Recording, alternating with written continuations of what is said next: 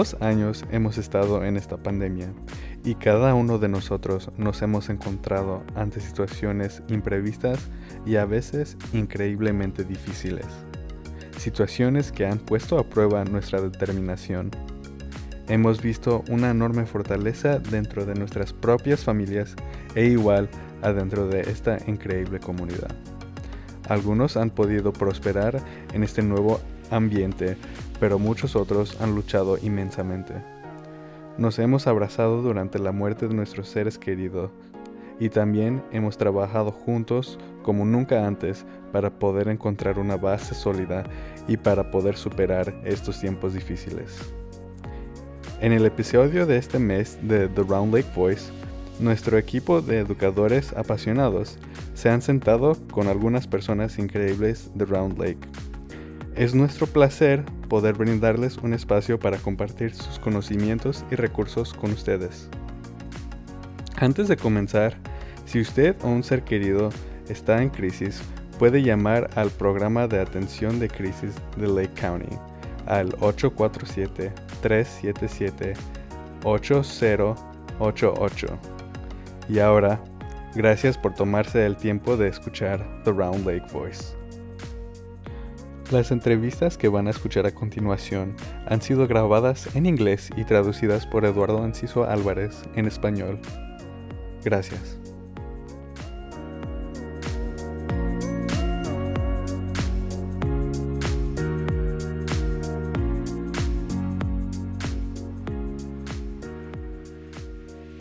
Hola y bienvenidos de nuevo a The Round Lake Voice.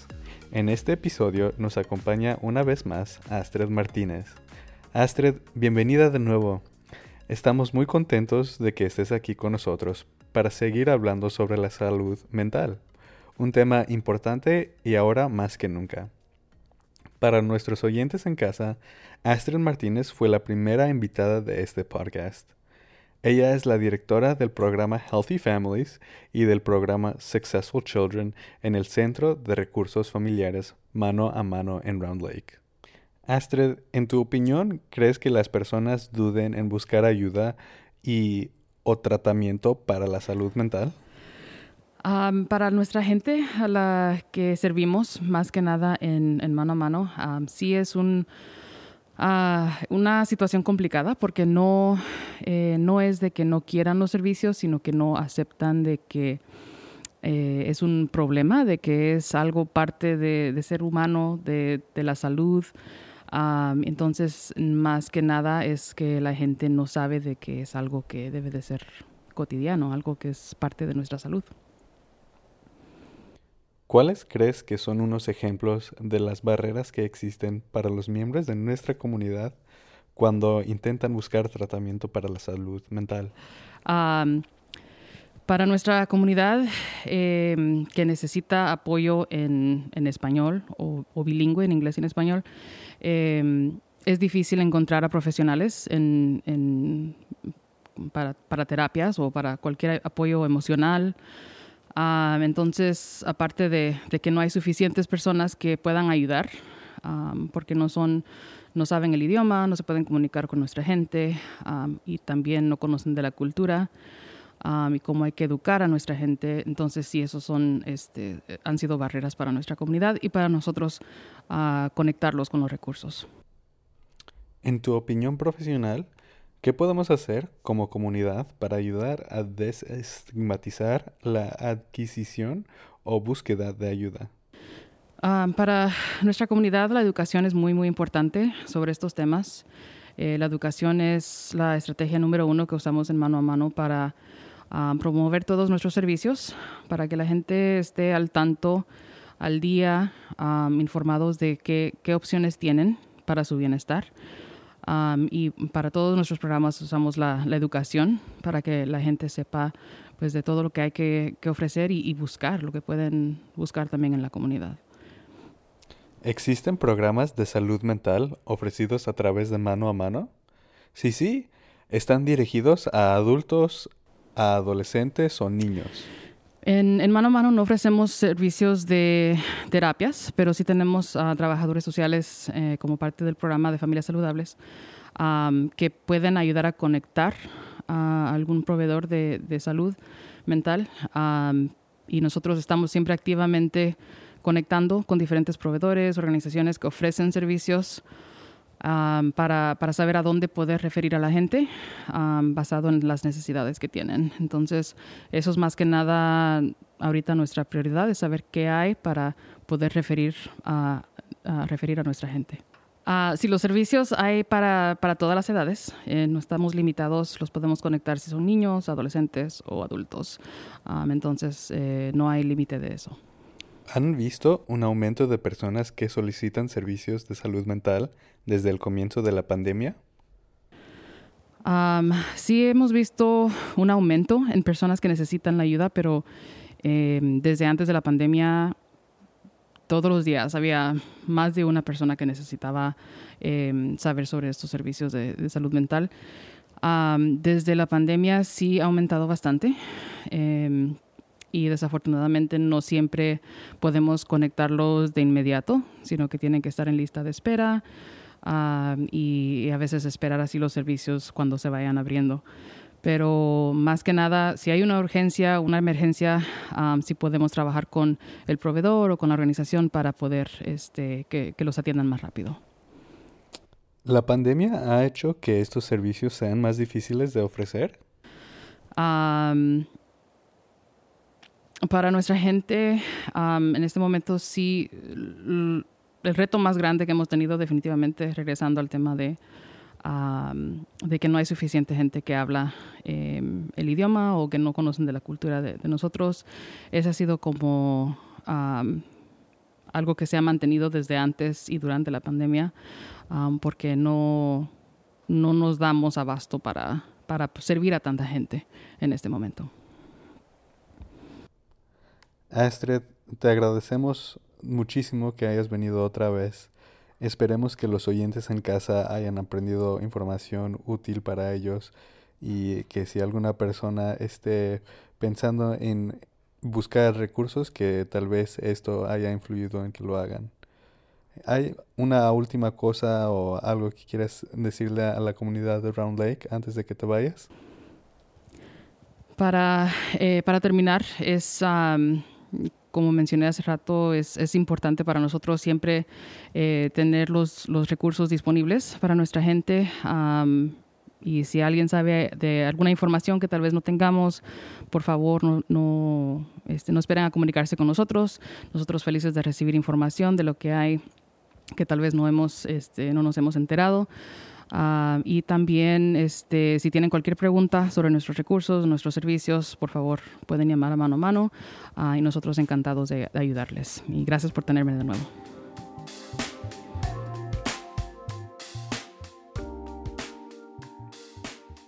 Este mes la Biblioteca Pública de Round Lake tiene algunos eventos interesantes abiertos al público. Puede encontrar un calendario de estos eventos en rlalibrary.org. Es posible que tenga que preregistrarse para algunos de estos eventos. Mes de la Historia de las Mujeres, hora del cuento a las 10 a.m., lunes 10 de marzo de 2022. Actividad STEM en una bolsa para jóvenes con sesiones en inglés y español todo el día, martes 15 de marzo de 2022. Noche de trivia virtual para adolescentes y adultos a las 6 y media pm, lunes 21 de marzo de 2022. Y meditación virtual del sonido del tazón de cristal a las 7 pm, lunes 28 de marzo 2022. Estos eventos y muchos más se pueden encontrar en el sitio web de la biblioteca del área de Round Lake. Asegúrese de echar un vistazo.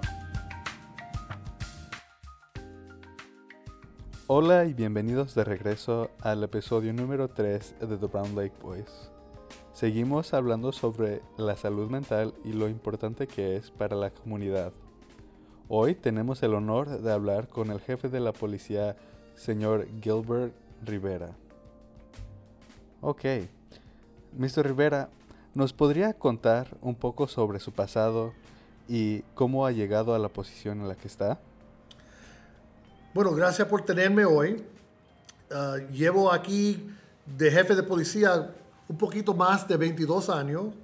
Ah, llegué aquí al principio, nací en, la ciudad de Chicago, ah, me fui al servicio militar, después del servicio militar quería empezar una familia y no quería regresar a Chicago.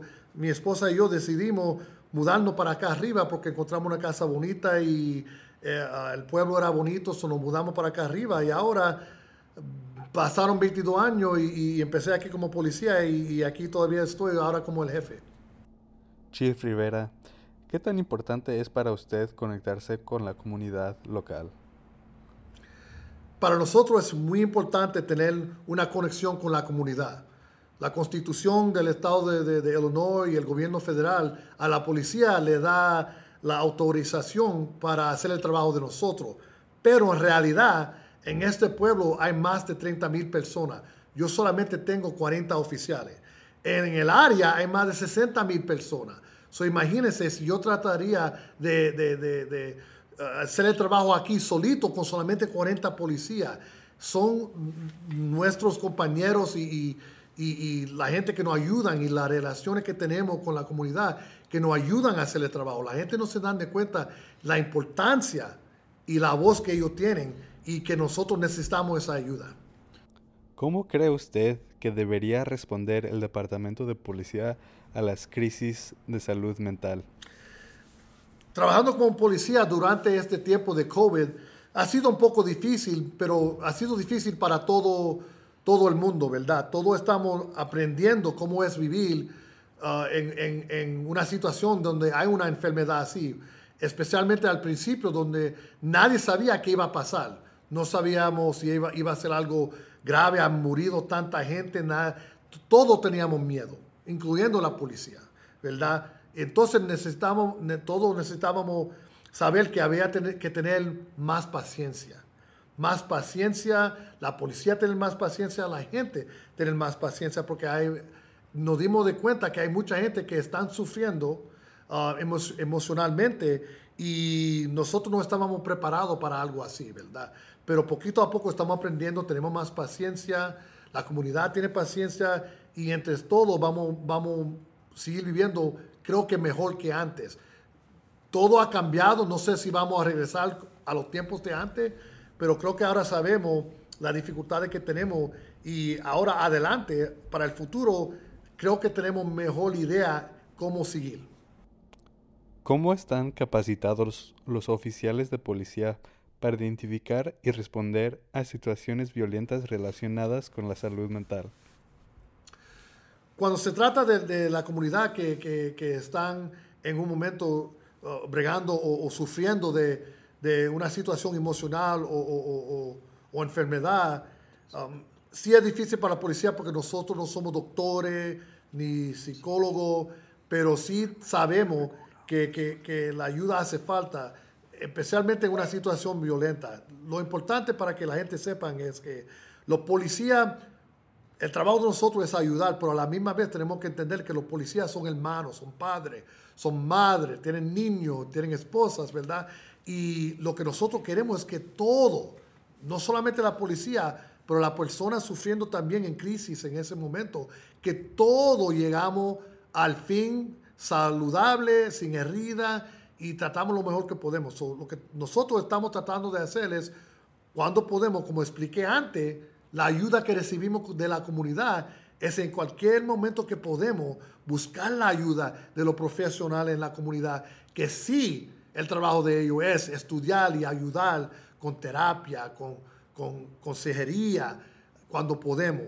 Y es verdad que en la nación esto está moviéndose bien lentamente, pero estamos moviendo, estamos tratando, estamos mejorando es lo único que podemos hacer, pero nosotros aquí especialmente siempre estamos tratando de, de, de, poner la responsabilidad donde la, responsabilidad tiene que estar, pero con compasión, sabiendo que, que a veces alguien en crisis necesita ayuda que a lo mejor la policía no le puede dar, pero a lo mejor la policía le puede ayudar a encontrar esa ayuda. ¿Cómo ha cambiado la pandemia la presentación de servicios policiales en la actualidad? Nosotros estamos trabajando con, um, con la comunidad, ayudándonos a, tratar de ayudar a la gente que está en crisis.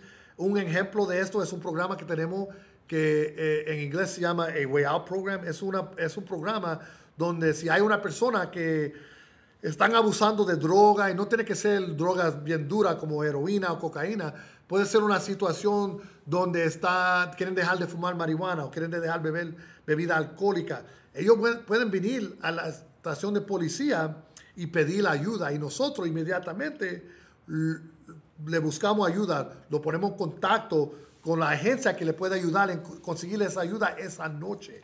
Y estamos tan intentos en encontrarle la ayuda que si es una situación que la persona viene y pide ayuda y de repente resulta que tienen droga o algo así, nosotros no estamos ahí para arrestarlo. Le quitamos la droga y eso lo vamos a destruir. Porque lo importante es llevar a esa persona para que le den la terapia, la consejería que necesitan para mejorarse, para poder regresar a la comunidad y ayudarnos a nosotros y, ayudarse ellos mismos y a su vecino. Eso es lo importante. Cuando se trata de nosotros trabajando con la comunidad, con, con gente que están en crisis, que necesitan ayuda emocionalmente, nosotros estamos tratando de, como le dije antes, trabajar con la comunidad, buscar esa ayuda juntos para ayudar a los vecinos. Los vecinos míos son los vecinos suyos. No importa dónde vivimos y qué trabajo tenemos, estamos tratando de ayudarnos a todo el mundo.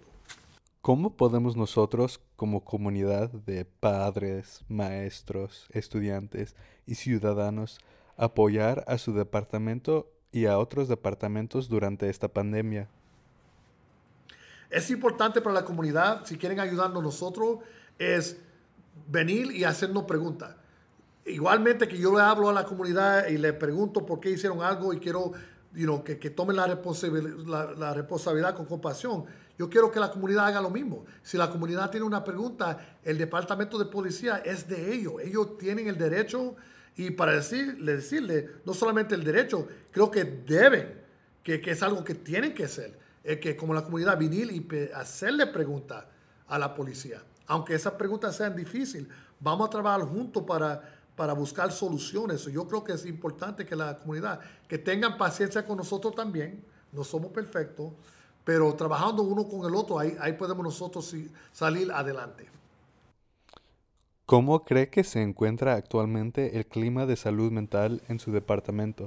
La policía no es diferente que la comunidad. Nosotros, la policía, vemos muchas cosas horribles. Ah, lástima, lástima que eh, hace un par de semanas hubo una tragedia aquí en esta área también y los policías vieron algo que era horrible, que mucha gente de la comunidad no ven.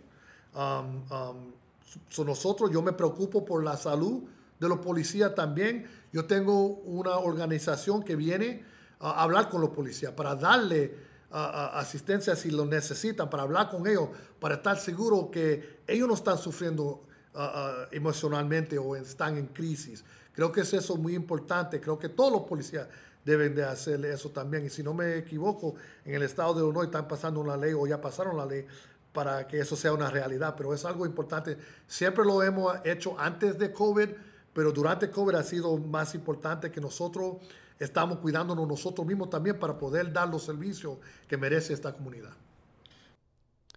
¿Qué consejo especial les daría a los jóvenes que están considerando ingresar al campo de la ley en el futuro? es importante que la gente sepan que el trabajo de policía necesitamos ayuda. Y si yo estoy hablando con la juventud, le digo que yo entiendo que con la noticia que uno ve en el mundo que, y, los problemas que tiene la policía con la comunidad, yo entiendo eso. Si alguien no quiere ser policía, se entiende. Pero le quiero decir esto, si alguien quiere um, ayudar, para ayudar que las cosas sean diferentes. Si alguien quiere ayudar, cambiar las leyes, cambiar la relación entre la policía y la comunidad, entonces este trabajo es para usted. Este trabajo le digo que, que le garantizo que no va a haber un mejor trabajo que este. Sí, entiendo que la cosa está mal ahora, pero seguimos trabajando.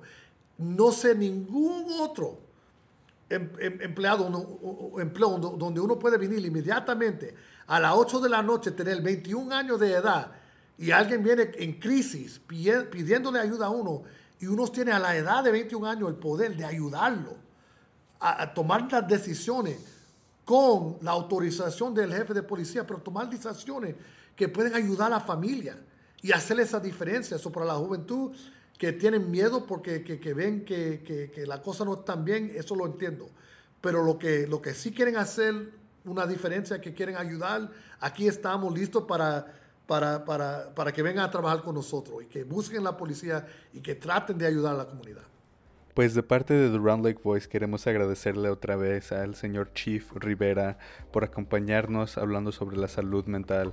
Fue un placer en hablar con usted hoy y esperemos que se encuentre bien usted y todos los oficiales que están trabajando por nosotros en The Round Lake Community.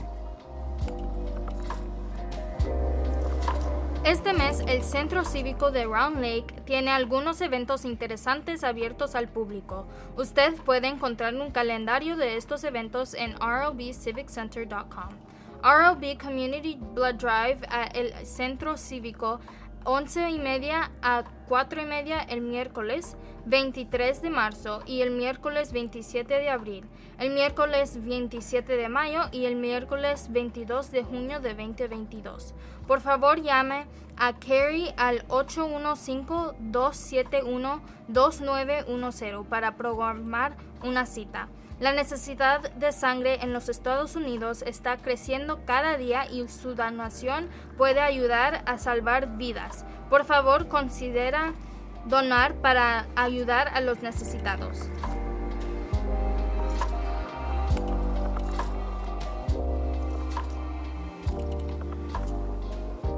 La voz de Round Lake está feliz en dar la bienvenida nuevamente a María Colunga, una coordinadora del distrito y felicitadora para los padres de las escuelas de Round Lake, y también una facilitadora de BPAC, el Comité de Asesoría para Padres Bilingües.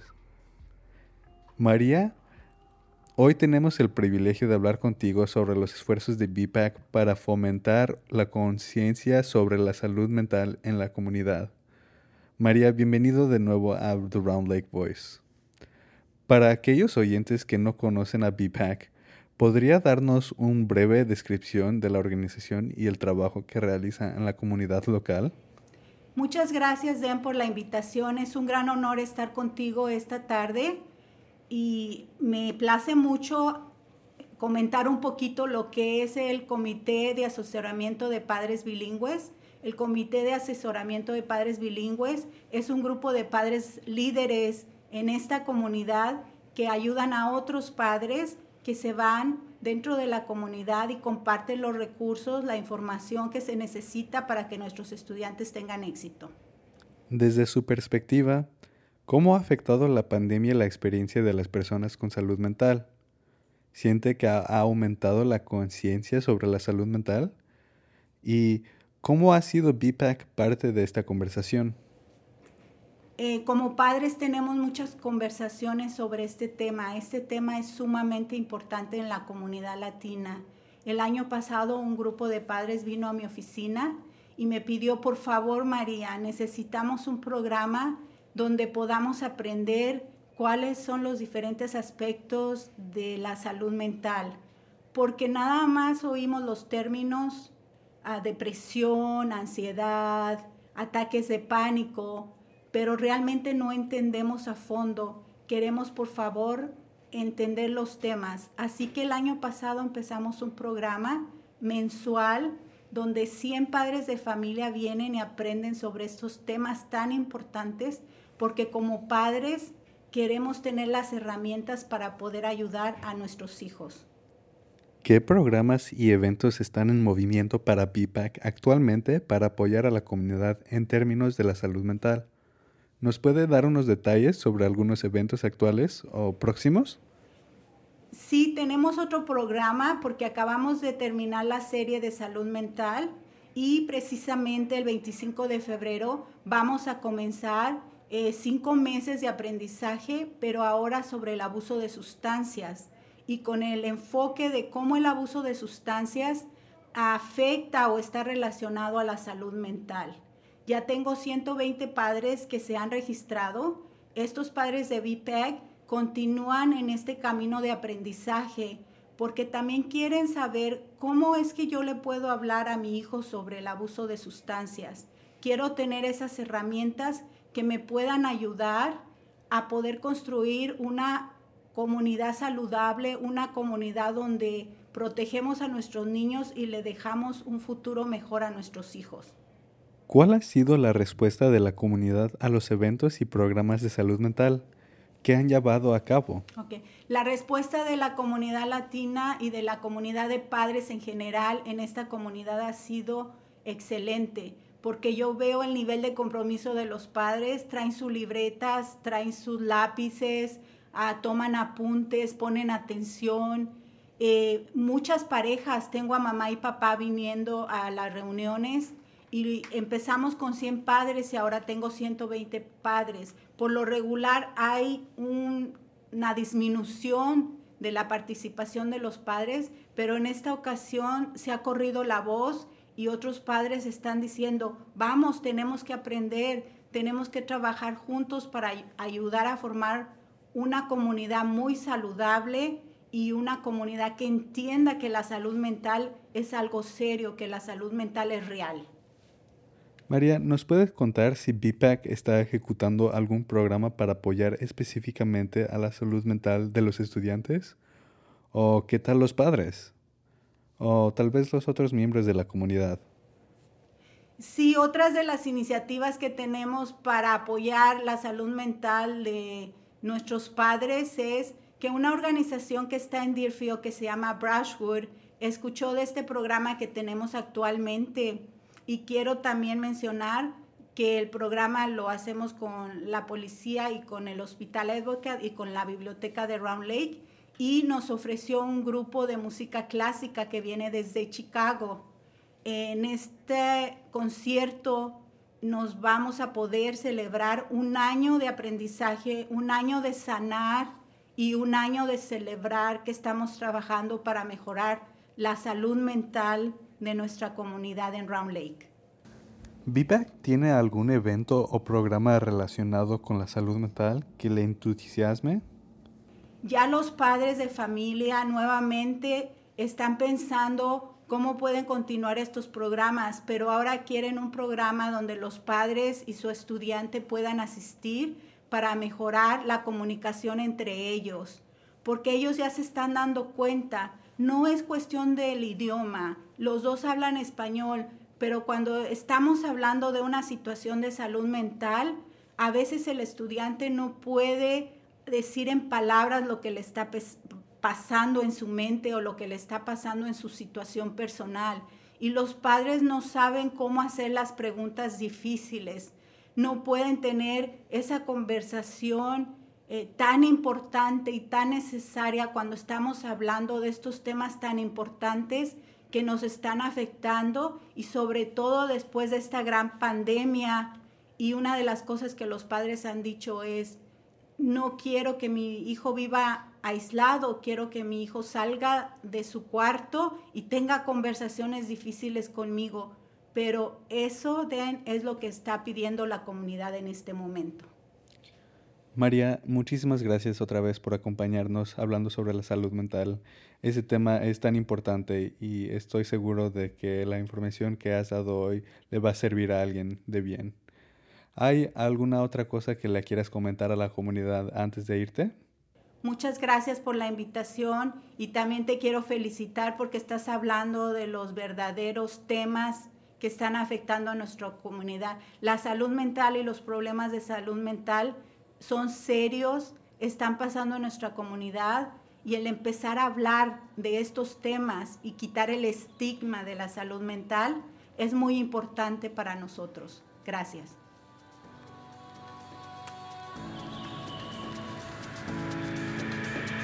Este mes, el Distrito de Parques de Round Lake tiene algunos eventos interesantes abiertos al público. Usted puede encontrar un calendario de estos eventos en rlapd.org.